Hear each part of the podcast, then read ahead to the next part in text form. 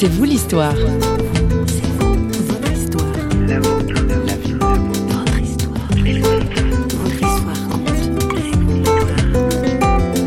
Le fait que ce soit devenu un enfer, c'était une grâce pour moi.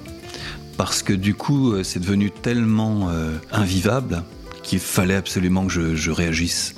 Je pense que ça a été amplifié par le fait que j'ai une, une, expérience amoureuse qui a mal tourné. Il s'est trouvé un moment où j'ai été obligé de constater que je ne l'aimais pas. Là, ça a été vraiment une espèce de constat épouvantable. C'est vraiment cette découverte de la miséricorde de Dieu qui m'a permis de sortir de cette histoire. Bonjour et bienvenue dans C'est vous l'histoire. Il n'a pas l'habitude de parler de lui, Yves Guézou, en bon dessinateur qu'il est. Au contraire, il s'efface derrière ses personnages. Mais pour C'est vous l'histoire, notre invité livre au micro de notre journaliste François Sergi tout un passé douloureux qui a débouché sur une conversion. Yves Guézou, bonjour. Bonjour. Dans une émission précédente, euh, vous avez parlé de vos dessins, de votre talent de, de dessinateur, et l'un de vos maîtres en dessin était Chaval, mais oui. sa fin de vie a été tragique. Il oui. s'est suicidé. Tout à fait. Voilà. La tentation du suicide, vous-même, vous, l'avez rencontré à un moment de votre vie avant de devenir chrétien. Oui, absolument. Vous pouvez nous raconter ce passé un peu sombre Il y aurait beaucoup à dire autour de ça. C'est vrai que Chaval, pour moi, c'était vraiment un, une référence dans, dans l'humour. J'habitais Paris à l'époque et j'avais découvert euh, un gros bouquin de, sur Chaval chez euh, un bouquiniste. Donc j'avais acheté tout de suite. Je rentre précipitamment chez moi tout heureux de l'éplucher. Donc je l'ai lu à toute vitesse. J'arrive à sa bio. Et effectivement, quand j'ai constaté qu'il s'était suicidé, ça a été un grand choc pour moi parce que c'était une idée qui me travaillait sérieusement à ce moment-là. Et là, c'est devenu une sorte d'évidence, d'autant qu'à l'époque, euh, j'avais for formé une sorte de secte, j'étais le seul représentant, mais c'était vraiment une secte, parce que euh, dans cette soif d'absolu, c'est Dieu que je cherchais hein, derrière, parce que j'avais vraiment besoin de trouver un sens profond à ma vie, tout ce que j'avais vécu jusqu'à présent me prouvait que l'existence n'avait pas de sens.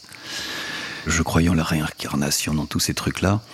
Et donc, quand j'ai découvert ça, je me suis dit, bon, ça doit être le karma d'un dessinateur humoriste qui est toujours déçu par le monde, déçu par lui-même. Chaval, justement, était complètement euh, révolté contre la, la, la société. Il n'aimait pas l'homme. Il avait un chien qu'il appelait Caca. On retrouve ça chez beaucoup d'humoristes, euh, Pierre Desproges, etc.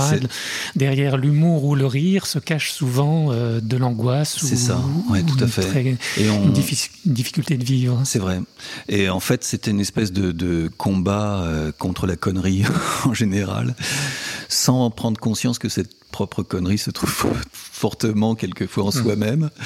Il y a chez l'humoriste justement cette soif d'absolu et ce besoin de sens et ce besoin de casser ces déceptions que le monde nous, donne, mais euh, peut-être avec des, des moyens qui sont à l'opposé de ce qu'ils devraient être.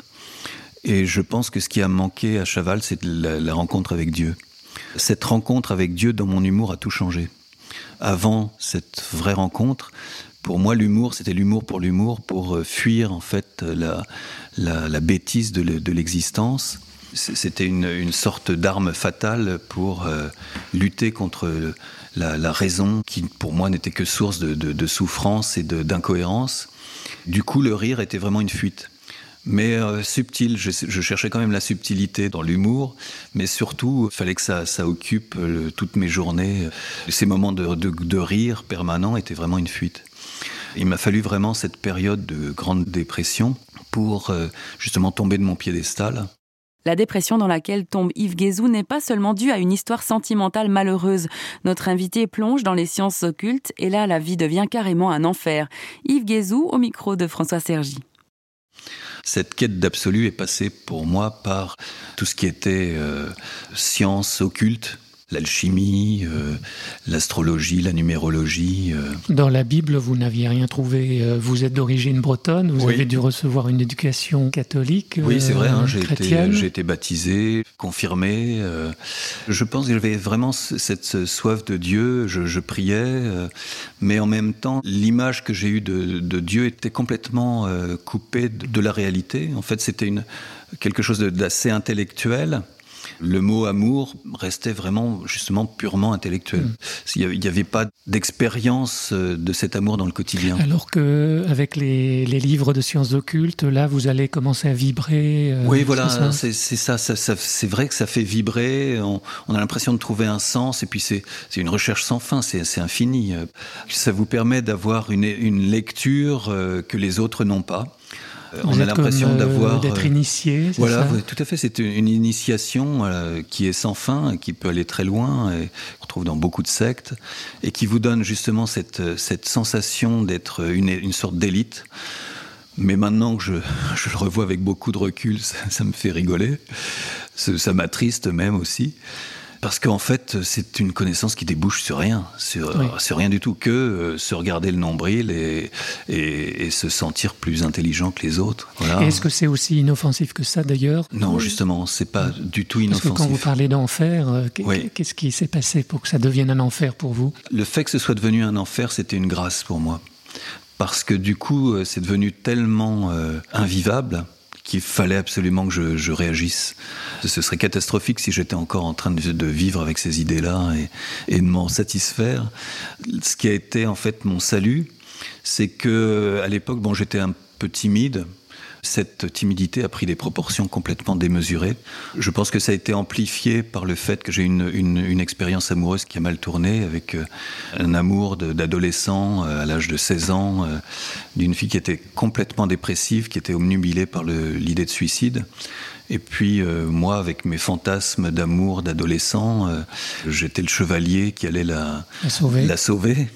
Et puis en fait, c'est comme un noyer qui vous entraîne euh, au, fond. vers le fond. Euh, il s'est trouvé un moment où j'ai été obligé de constater que je ne l'aimais pas. Là, ça a été vraiment une espèce de constat épouvantable où euh, je me suis senti le dernier des derniers parce que c'est cette espèce d'amour transcendant qui semblait m'habiter. en fait, je me suis rendu compte que c'était du néant et je me suis senti un monstre parce qu'elle continuait à m'aimer. Et qu'elle s'est suicidée. Et voilà, elle s'est suicidée. Je me suis, je me suis senti responsable. C'est vraiment cette découverte de la miséricorde de Dieu qui m'a permis de sortir de cette histoire. From ragdolls to riches, Mr. Perfect and misunderstood, we're all searching for answers, looking around for something good.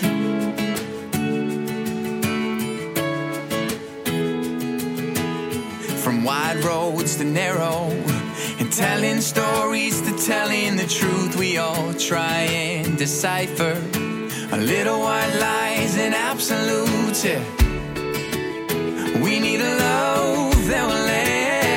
What we need is the real thing,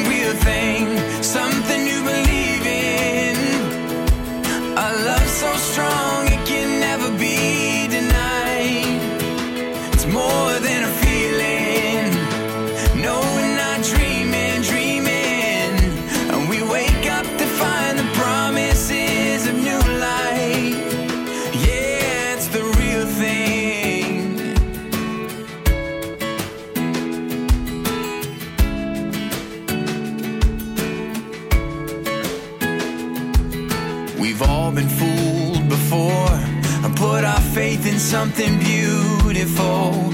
But even beauty fades. But the light of the world is the real thing, real thing. Something to believe in. A love so strong it can never be denied. It's more than a feeling,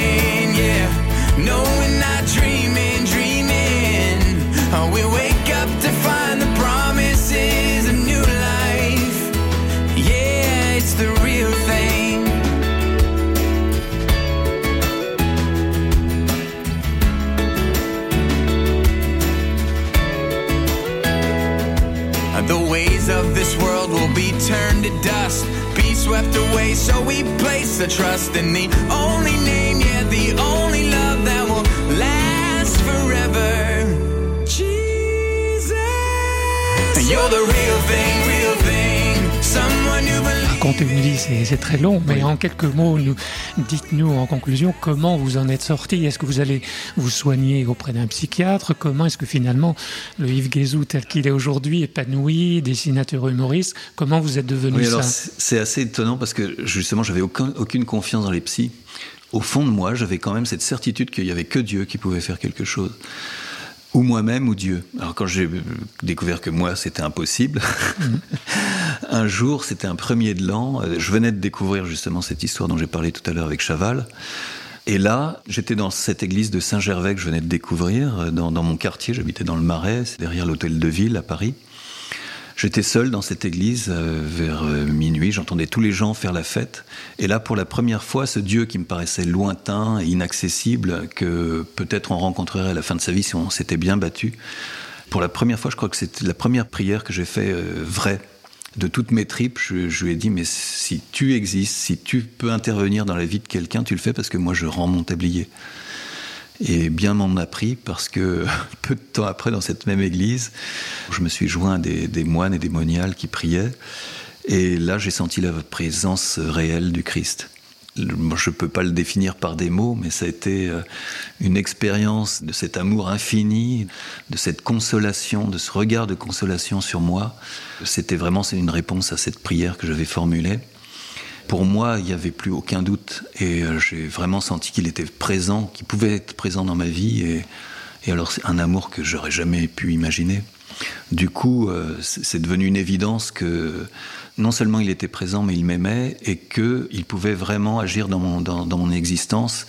Et maintenant, c'était à lui que j'allais demander de diriger ma vie, sortir de ce néant euh, dans lequel j'étais jusqu'à présent.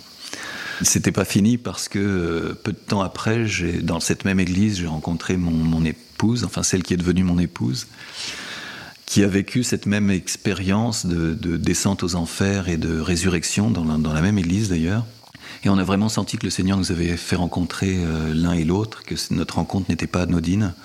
Et Ligia euh, et, moi-même avons dit ensemble Bon, Seigneur, on a bien merdouillé jusqu'à présent, maintenant c'est toi qui tiens les rênes de notre vie. On, a, on lui a signé un. C'était un, nouveau départ, un engagement. Voilà, un nouvel engagement. Qui va vous mener au, Brésil, euh, auprès des enfants des rues. Tout à fait. Merci Yves Guézou pour ce, témoignage.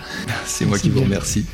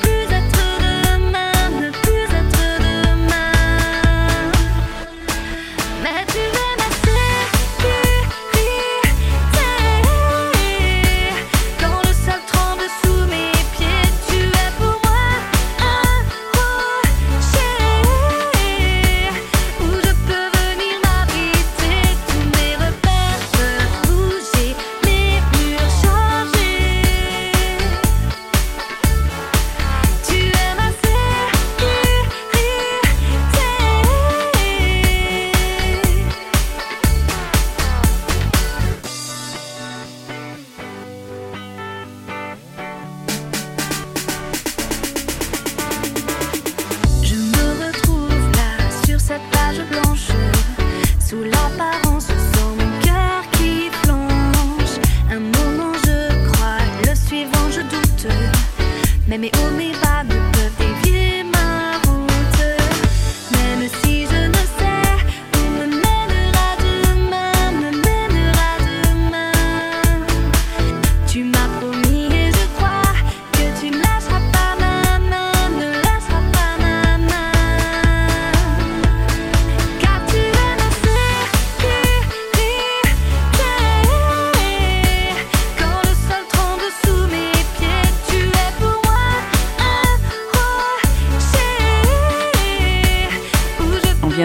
Antidote.